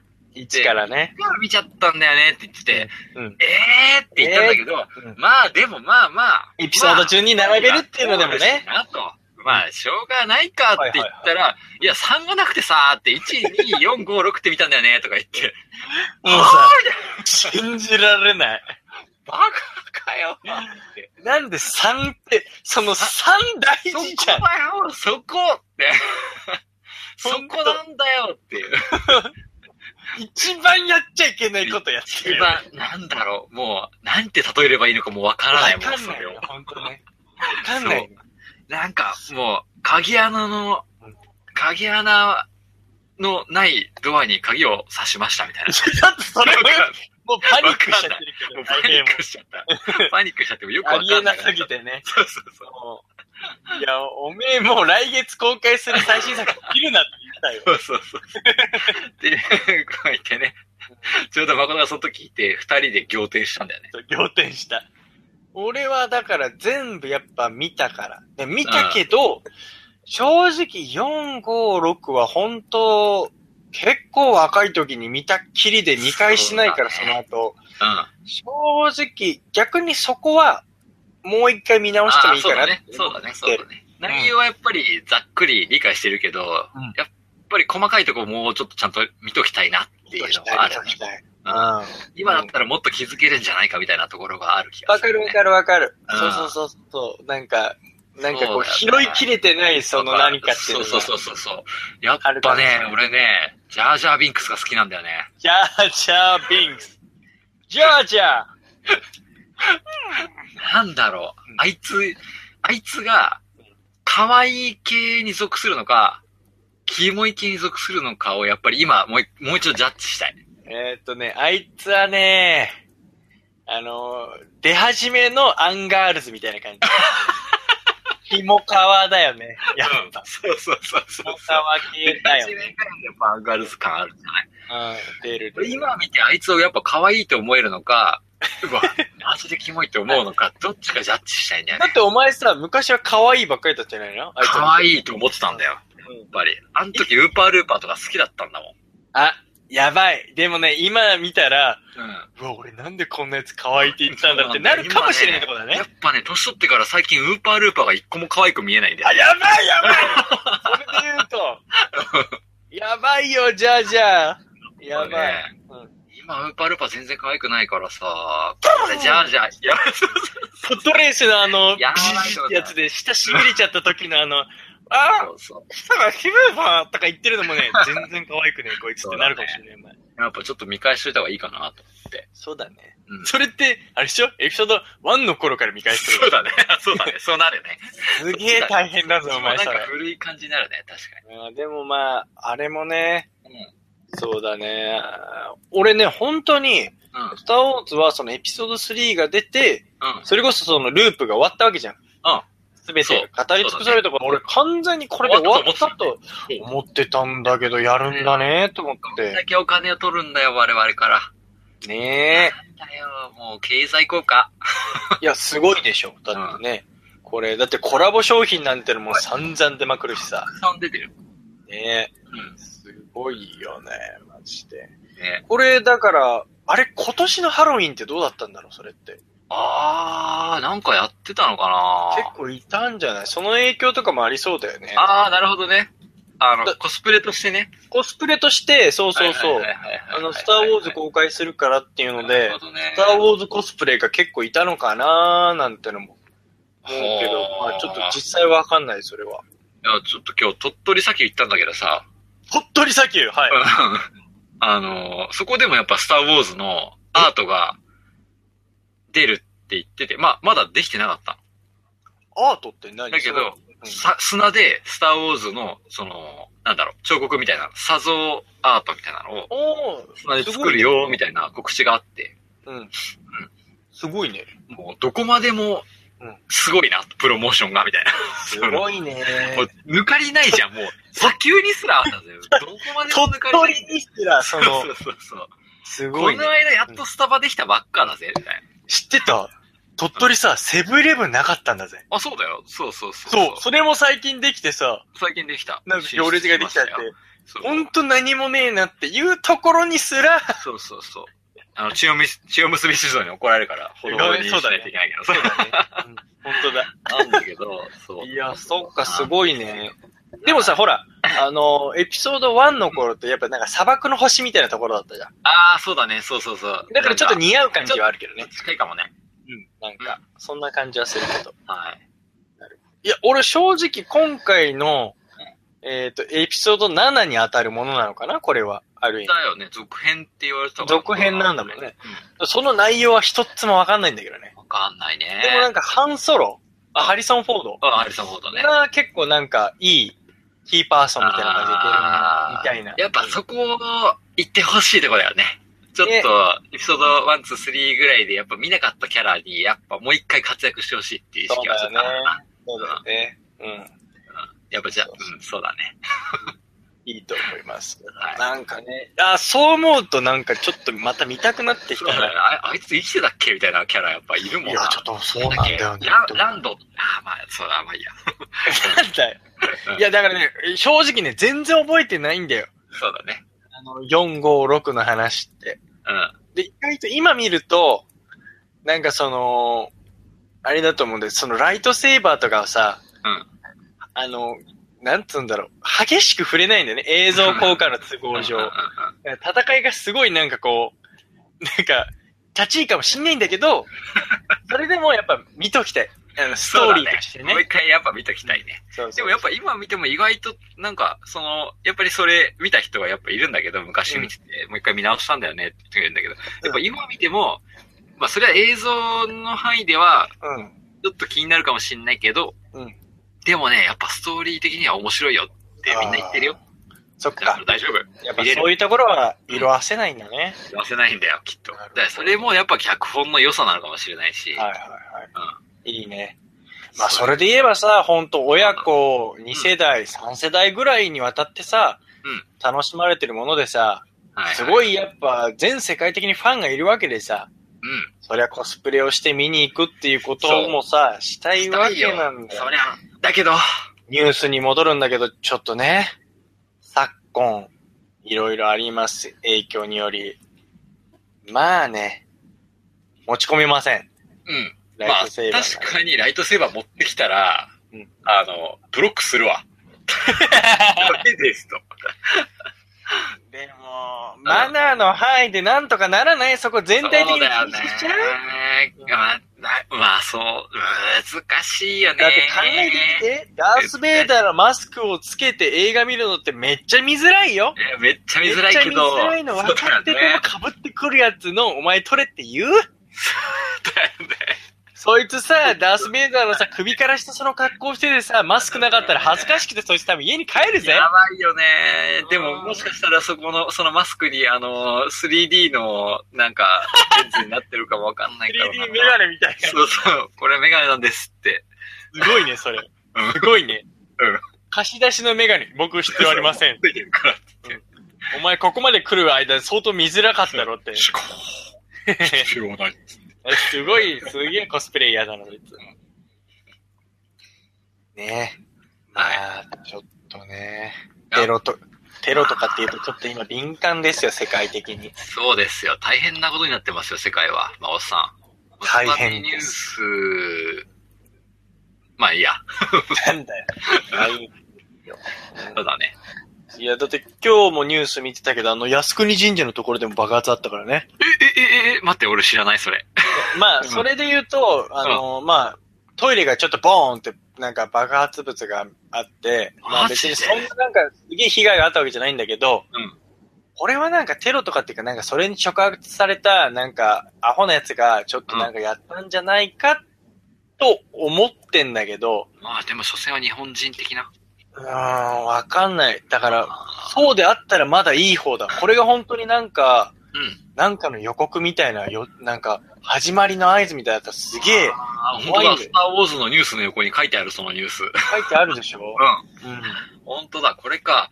うわ、やばいなそう、しかもその場所がさ、靖国神社っていうのがなんかちょっとさ、あんだま、よね。なんかちょっと、騒動になるんだから、こういうところなんかするとさ、絶う対。ーん、そう。ね不安は煽るよね、いろんちなょもんっと。ね、うん、なんか全、で全体的にね、ね多くて。気温が高まってる感じがする。僕もする。なんかう。ん、だからテねロとは、そう、テロとは関係ないけど、こんあの、表参道の宝石店もまた襲撃されてすんげえ盗まれたしね。そうなんだ。何億円か、そそうってそうだもんな、あそこな。うん。う。なんかちょっと最近世紀末状態に入ってる。ね世紀末だね。なんか北斗の剣感出てきたね。僕その件がレイダーって。 うん、そうだよ。うん。肩パッドの感じが出てきた。肩パッドのやつだよ。キャッハー状態。いやキャラが収まる。のさそうにばなっっててきたね。いやーでもテロは本当恐ろしいわ。恐ろしいよ。うん。ん。そう、やっぱ飛行機乗ってたけど、やっぱこう、これテロあったら嫌だなと思いながら乗ってたもん。うんそうだよね。だってさ、ほんと、うーん、ちょっと、こうやって映画館も気にするのは、もうちょっと仕方ないのだかなってこれ、さ、本当に趣味に影響が出ちゃってるじゃん。テロのせいでさ、出ちゃってるね。我々はこうやって楽しみたいのに、あいつらのせいで、みたいな。うん。うんその憎しみが連鎖するんだよ、また。うんうんういや、そうね。 あの、ある意味ね。ん。 そうほなの。本来なら、なんか対岸の火事と思ってた人間たちそもう、だからいるじゃん、やっぱさ。そうなんですよ。と思ってた人たちも、まさかこういうところでね、リンクして、本テロ当をね。だから、スター、宇宙で戦争してる奴らがいるのにさ、うん何地球上で争ってんですか規模的に言えばね。もう全然ちっちゃいぞ、お前らってことだよ。本当だね。片やスターウォーズしてんだよ。スターウォーズしてんだね。スターでウォーズしてんだよ。何やってるんだよ、とな思いんますか、ね。はなんかフランスのひね、インタビューで、うんある女性だったからなんか言ってたことで、うん。その、テロに屈するとは何かと。アメリカがよく言うやつだね。うん。いで、やその、絶でも、なんか、何かって言った時に、これ一般的に言われてる言葉はその人が言っただけなのか、その人の言葉なのかわかんないんだけど、うんこのやっぱり何かって言った時に、その、こういう催し物とかさ、うん何かイベントとか、その文化的なうんことが、テロを怯えて、それができないと。はい。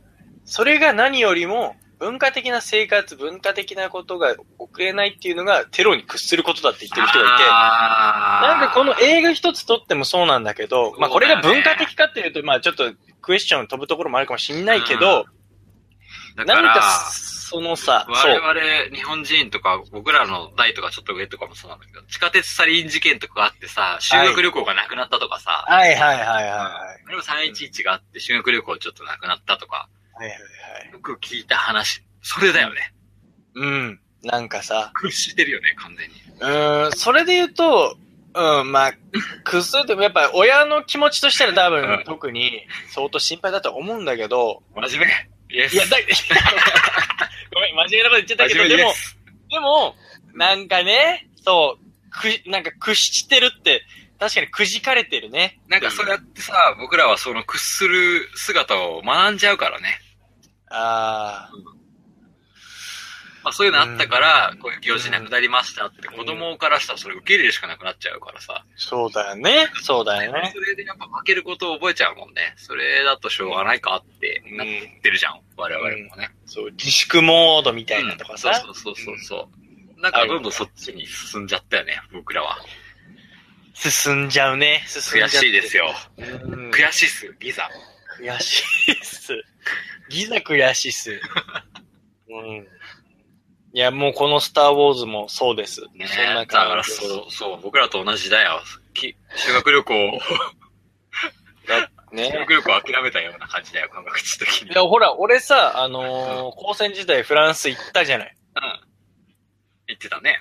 あれもだから、もうどうなってんだろうって今後輩たちは。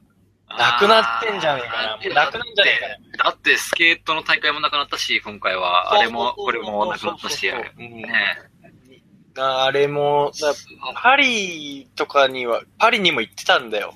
うん。はい正直、週末はパリで過ごしてたからはいはいはいはい。もう、だから、その留学自体なくなるのか、パリ行きがなくことかわかんないんだけど、切なっす。ね、切な切すなとちょっと思いを馳せたところがあったよ。ああ、自分もだから、もしちょっと時代がね、うん数年違えば、そういう影響もあったのかななんて、はい。うん思うところも思いを馳せながら。かつ、Facebook 見てるとさ、やっぱそちらの友達を心配する声とかさ、うんいっぱいなんかちょっと身近に感じるところもあってさ、あれも。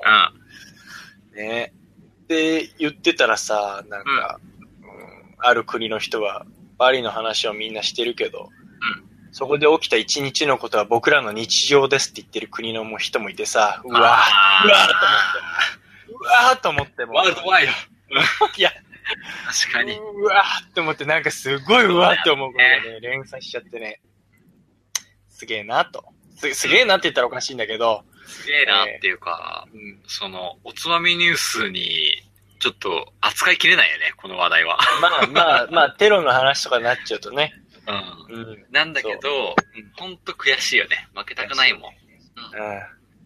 いや、もう、それに対抗すべく、俺らはもう、がっつり、コスプレして、スター・ウォーズ見に行くか。そうだね。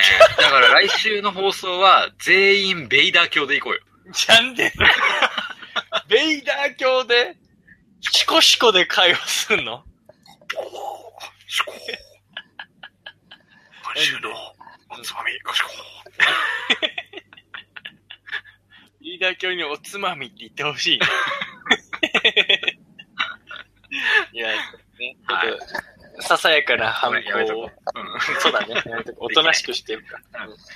まあ、そんな影響が、まあ、スター・ウォーズ映画界にもちょっと影響してますよ、と。まあ、でも見に行きましょう。みんなちゃんと。ねそうだね。それはもうそれで本当会場に、行ってね、楽しい作品だし、もう素晴らしいものなんだから。それはそれで見に行きましょうよ。そこをなんか制限される必要はないと。そう、心のライトセーバーを握りしめて、みんなで見に行こうよ。ブンブン 次のニュースいきます。フォースと共にあれ。 お前、ほんとそのセリフ好きだな。ほんとお前好きだよな。はい。三つ目のニュースいきます。コウモリが空中で反転して止まれる理由を解明。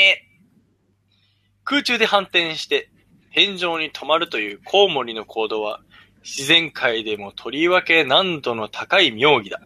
隙間などの狭い空間にパタパタと飛んでいき、ひらりと身を翻して頭を下にしてぶら下がる。その間、わずか数秒しかない。コウモリがどうやってこの技を成功させているのか、長い間謎とされてきた。飛ぶ生物の中でも彼らはその体重の割に非常に重たい翼を持っているからだ。科学者たちはこようやくその答えを掴んだようだ。コウモリは厄介な翼を長所に変え、その重さを利用することで上下逆さまになる際に必要な力を得ている。という。というね。はい。ええ。まあなんか論文に掲載されたらしいんですが、まあちょなっんとイメージしようか。うんコウモリがうん、飛んでるじゃん。パタパタパタ、パタパタパタって、はい。あ、あそこ、いい枝じゃん。ちょっと止まろうぜっていう時にうん、パサパサパサパサパサパサ、あれどうやって止まるんだっけってなるじゃん、まず。はいはいはい。うんでも、枝の上に乗ろうと思っても、うん体が重いから、そうだね乗。れないと。ええ。だけど、なんかでも捕まりたい、疲れちゃうし。翼は休めたいと。そうそうそう。で、枝にカシって捕まるじゃん。うんだけど、うん重いから、うんあーって回っちゃうじゃん。 うん。と思ってたんだよ、俺は。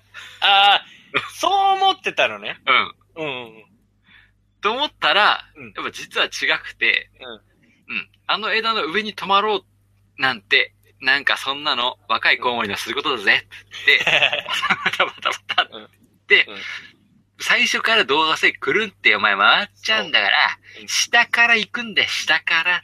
そうそうそう。で、下からくるってまってカシって掴そむうってことでしょ。そうそうそう。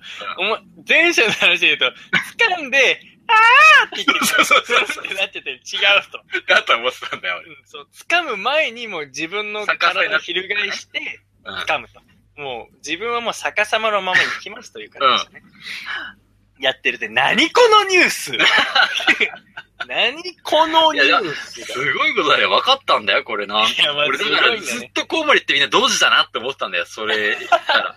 なんでこいつらそみんなの上に捕まったつもりでひっくり返っちゃったんだよ。そうバだカねかって思ってたわけだよ。体幹鍛えればなんとそかうそうこそうのままいられるんだ そうそうそうそうそうくるんって。そうそうそう。可愛いな、コウモリ。そしてそう、みんな見てたらさ、数秒耐えるんだけど、あーって言ってたそうそうそう。超可愛 最い。初、プルプルプルプルプルってするんだけど、やっぱ無理ってなっちゃって。可愛い、めっちゃぶ。ら下がってんのかと思ってたんだよ。うんいや、科学者もそこまでバカじゃないから。うん。そこを解明したわけじゃなわかったんだね。くて、うんそうどうやってあの、くるんって言って、来るんだね。そうあ頭と足を逆にしてこう、捕まるかっていうね。イメージ的には、あの、プールのターンみたいな感じでしょ。ああ、まあそうだね。そうそうそうそうそうそう。バシャバシャバシャバシャバシャ、ターンするときにそうグランって潜って、グぐるんラってンってやるやつ。そううんあれでカシッ捕まるってことだよね。そうそうそう。くるんイっメーてジやとるしてはうんなんかうん、いいですかうん。猫をね、はい。結構。うん。抱きかかえますと。うん。で、お腹ゴロゴロゴロゴロってやって、ニャーニャーみたいな感じで、うんお腹ゴロゴロゴロってやるじゃん。うん。でその上を向いてるじゃん、今。自分はいの手の上で。うん。お腹が上になってるってことお腹が上になってるじゃん。うんうんパッて離すでしょうん。うん。くるんってしないする。するよね。するよ同じ原理だと思う。猫は絶対足から着地する。そう。あれすごくないって思ってたの。あれすごいね。あれすごくないあの確哺乳かに類。うん。もう、あれほんとすごい。あの、なんなんだろうね。あの、筋肉なのかなんなのか。あれやばいよね。俺、あれ、猫すっげえなって昔から思ってるんだけど。ああ、あれ、必ず足から着地するからね。どんな体勢でもくるんそうって。そうそう、ゴロゴロゴロ、いかに甘やかしても さ、ほらほらほらっていうとこまで持ってっても、パッて離して、くるっちゃんと着地するじゃん。顔がキリッてしてるからね、その時にも。そうそうそう。さっきまでゴゴロロニニャャンンってなってたのかゴ。ニャってなってる。うんゴニャ顔。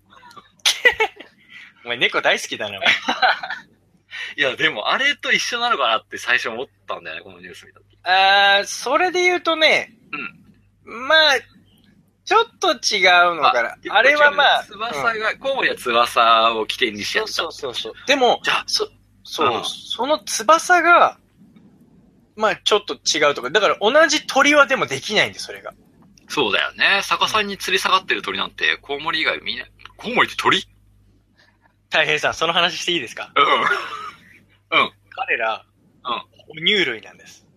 哺乳類じゃん。そして鳥類じゃないじゃん。うんそして、うん哺乳類の中ではい飛ぶことができるのって、コウモリだけなんで来す。たこれコウモリすげえあの、ムササビとかモモンガとかっていう、こう、グライダー系は、要は、羽ばいるんだたけい、その、飛んでないからね。そう。ああやって本当にいや飛行能力がちゃんとあるのって、哺乳類の中で、コウモリさんだけなんです。やばいっすね。やそばいれっすゆね。え、それゆえ、うんなぜ鳥にはできず、コウモリにはできるかっていうと、うん関節の数が全然違うんですよ。おー。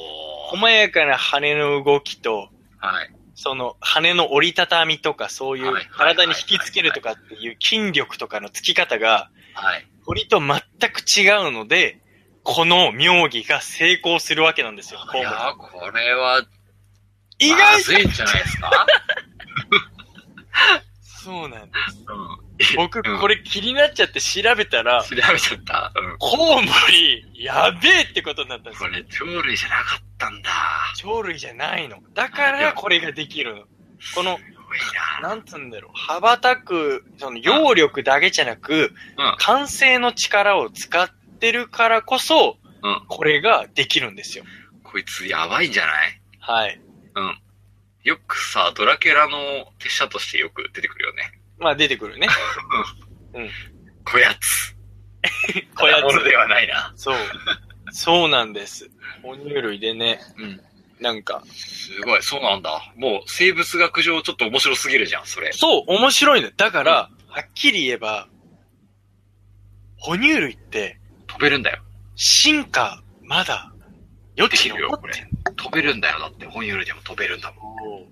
あっちゃー、人間諦めちゃいけないね、やっぱり。諦めちゃいけない。だから、うんでも人間は諦めてるよ。自分で生えないから逆に翼を作り始めちゃってるでしょああ、飛行機的なものそをう、その科考学の力で。え。そう。あもうわ、そこを諦めちゃったからか。諦めちゃってんの。コウ モリは諦めなかったよ。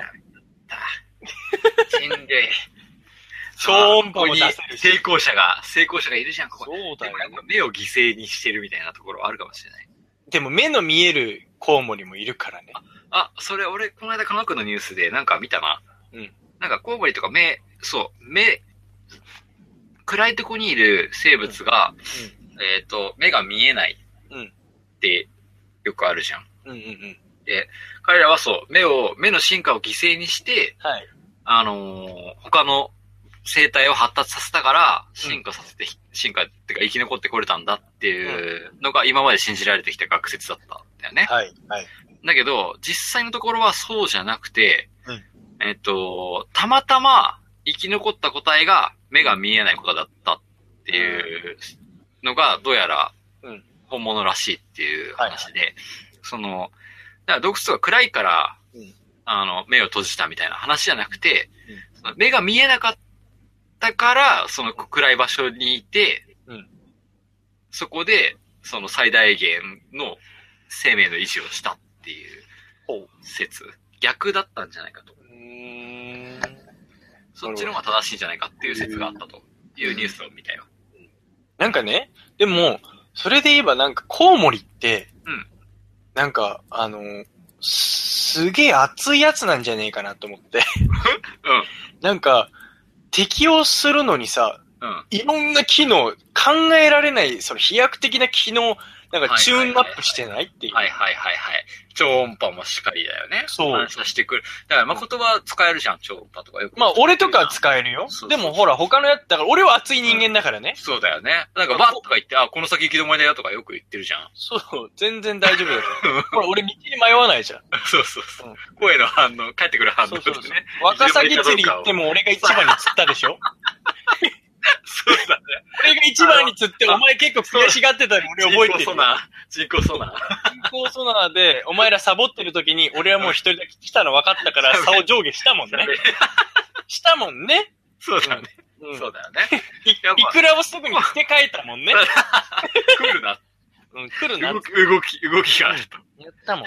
とかね、俺はねなんか、身を守ったりしてるもんね、よくね。そうそうそうそうそう。そういうの持ってるけど、だから俺はちょっとコウモリに近しいもの感じるんだけそのどう、ちやっぱ羽ばたき始めるのかもしれない。だってほら、必要えだっったらと、さらにさ、その、吸血コウモリとかもいるぐらいさ、あー、なるほど、ね。吸血するってすげえスペッでクもやっさ。ぱ栄養分は欲しいんじゃないあれが、ね、一番ね、その、なんつうんだろう、あの、効率がいいんだよ。食べたりする、消化するとかっていうように比べて、うん。一番効率のいい、結その、局、食べ。て、血にするために食べるわけだからね。そうそうそうそうそう。まあま あ、ああるる程程度、度、みたいな。ある、ある程度の変換とかあるかもしれないけうんど、素晴らしい、なんつうんだろすう、まあごいね。うんだ、なんか、もう、直接的だね、こいつら。もうなんかね、こいつらはね、超合理的なんだよ。ね。やべえんだよ。だから仕事できるよね、現代仕だったら。事できるよ。。多分。う んすごい。半沢直樹とかに出てたらすぐにこう成功してそうだよね。コウモリ課長みたいな。コミカル。下町ロケットとかにね、出てさたらるけ、コウモリ課長みたい すぐ成功してるみたいな。な。バッサバッサ、羽ばたいて、どこにも営業飛んでくよみたいな。エコだし。そう。疲れても逆さになって休めばすぐ回復コミバカッル。サバッサ、飛んでくよみたいな。どこまでもついてきます。そうそうそう。すごいんだよ。 なんだったの今の歌。うんわわかんないけど。かんないけど、なんかう、ん子供が喜びそうなんだろコウモリ課長う。。コウモリ課長。超ダセえけあど。でもうん、コウモリは超かっけえんすよ。ーすごいっすかっね。けえんすよ。うん。なんか。そうか。それで言うと、なんかね、コウモリの研究って思うとちょっと面白い。うん。面白いね。してみた方がいいんじゃそうない、コウモリがくるって回転するっていうのを解明したってだけ聞くと、うんはいはいって感じの部分ちょっと残るんだけど、うんこれだけコウモリに注目してた人がいたっていうのは、やっぱコウモリ自体が魅力的な存在なんだよっていうまあ、の動が、物としてもね、そうなんだろうね。だってその哺乳類で飛ぶっていうのすごくないっていうう。ん。だし、なんか、このニュース見てると、この、新、哺乳類なのに飛ぶっていうことも含め、まだコウモリは進化してる途中なのかもしれないって書いてある。そう、それ俺い、まあ、最後に言おうと思ってたんだけど、うんほんとそうだと思うよ。まだあいつらはね、まだこっから変わっていくと思う。そう、まだ進化してる最中なんだ。どうする進これ化でする哺乳類の途中の姿を僕ら見て、見てなんか、おおすごいね、とか言ってるのかもしれないってことだね。俺らがようやくその空中でくるってするのを解明した頃に奴らは別の技を編み出してたそうりとかだよね、別な技を作り出してる可能性高い別ねの。スペック、そろそろエラで呼吸するやつとか出てくるかもしれない。もう水中でもいけちゃう水、し、陸、もうなんか空みたいな。すべて制するみたいな。なんか、そんでダイオウイカとかと手を組んで人類を滅ぼしに来るかもしれない。なんでだよ、なんで大王すごいな、課長のその交渉能力。そうそうそうそすげえな。う。名刺持ってくんだろうな。名称って、副課長は。そう。だってソナー持ってるからすぐどこにいるかわかあ、大悟、大悟さん、あ、いたいたいたいた、ここ、ここ、とか言ってる。る。やばい。やばいな、それ。やべえよ、マジで。だから。俺ら、小学校の時にさ、うん。コウモリ飼ったことあるんだよね。ちょお前何でも勝ったことあるな、お前違う。違う、小学校でね。そう学校で。学校でうん。コウモリ落ちてたんだよ。ちょっと弱ったコウモリが。おまあ、言い方やめてくんね。落ちてたって。コウモリが弱って、道端に弱って弱ってたのね。弱って学校の敷地内にポテってよ、あの、落ちてて。うんもういいや。うん、落ちてたのね。で、まあ、それおコウモリじゃんってなるじゃん。それ、子供ちっちゃい。小学校何年 ?3 いや年ち生ょぐらいちのょち時ょちょちょ、あコウモリ自体。あ、俺らはそう、小学校3年くらいで、うんうんコウモリ課長は、えーっと、課長って言っちゃったらもうおっちっちさゃんじかゃっん。た。 ちっちゃいと思う。ちっちゃかっああ、そうか。ははいはいはい。わかった。た。まあ、でもそれなりに、やっぱり翼とかもしっかりしてたから、はいはいはいは言うてもそんなに子供でもないと思う。い。うんまあ人間に直すと、だいたい23歳ぐらいだと思う。まあまあだその社会人経験をちょっと。新入社員コウモリだね。そうだね。まだまだスーツが着心地が新しいぐらいのコウモはいリ。はい。リクルートスーツ感がそうそうそすうそごう。いやそんぐらいのコウモリが落ちてて。つ。ネクタイが異様に淡い色を選ぶそ感んな感じじ、のやそんな感じ。そんな感じの。つ。そうそう。そういう感じだよ。はいはいはい。そういう感じのコウモリが落ちてて。うん。で、ちょっとこれ、じゃあ、クラスで傷を治すまでちゃんと面倒見てあげようってなってさ。すごいね。うん。うん。で、やっぱ面倒を見て、うん。ちゃんと飛べるようになってから逃がしたところまではちょっと覚えてないんだけど。曖昧で。待って、覚えて、曖昧で覚えてない。ちゃんと保証して、保証してハッピーの保証できない話を始めちゃった。だってさ、何食べてたのそう。何食べるかじゃん、やっぱり。う。うん。そこじゃん。でもや肉っじゃぱねね、虫だよ、多分。えの。虫ああだー、やてっぱ虫でか。そっかそっか。そう。で、やっぱりクラスに虫を取れる人間がさ、少ないから、え、なんで超田舎のく せに。いや、田舎なんだけど、やっぱね、田舎って言ってもね、やっぱお坊ちゃん、お嬢ちゃん多いんだよ、うちの田 舎は。あそうなんだね。うん。虫ダメな人いるんだ。そう、虫がダメだって言うから、うんやっぱり、その、我々の陣営が、そうだね。まあ虫 だ、虫捕まえる代表ね。はやっぱり虫得意だから、そうだね。やっぱりみんなで集めて虫を。うんで、よく餌付けをしてたんだよ、こう。おお。うんえー、それどうなったのかが知りたいんだけど。あちょっちとね、ょっと今度記憶がさ、曖昧。地元の友達に会った時にちゃんと聞いといちょってと。聞いてみる。でも、その、言いたかったのは、そういうことってあるみたいな。え何がコウモリが、その、落ちてるってことあるか なえっと ね、まずない。ないか。ないし、ないんだ。筑波では、コウモリはあまり見かけうなっい。そ茨城なのにうーん。夜さ、飛んでるって言うじゃん、よく。夕方とかよく飛んでるよね。あ、夕方か、夕方ね。なんかこう、夕暮れ時に飛ぶのそう、は。夕暮れよく飛ぶよおね。ばあちゃん家の近くでは見たことあるけど、あんまあつくばじゃ見たことないあな。らそうそうですか。うん。うん、ごめん。 都会だね。いや、いや、そりゃさ、鶏も飛ぶようなお前の山の中じゃ、コウモリが飛んでるのは 普通だわ。だよ。どっちの方がハードル低いもんだって。普通だわ。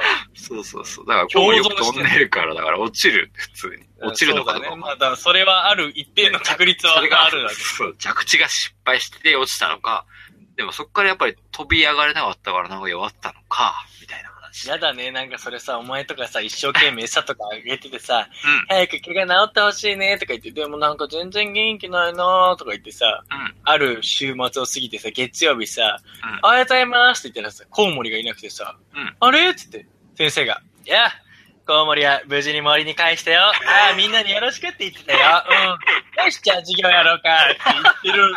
なんか怖い世界とかあったんじゃねえのそれでお前なんか恐ろしくて記憶消してんじゃないのか、そうだねお。前は窓際の席で、ああ、そうか、コウモリ、森に帰ったんだ、よかった、で、チラって見たら、あの、外のうん一角が、こんも り土が、こんもり、いいサイズのやつがあったとかいうのを見ちゃって、お前は、うん大人って怖いってなって記憶を消してるんだよ、お前。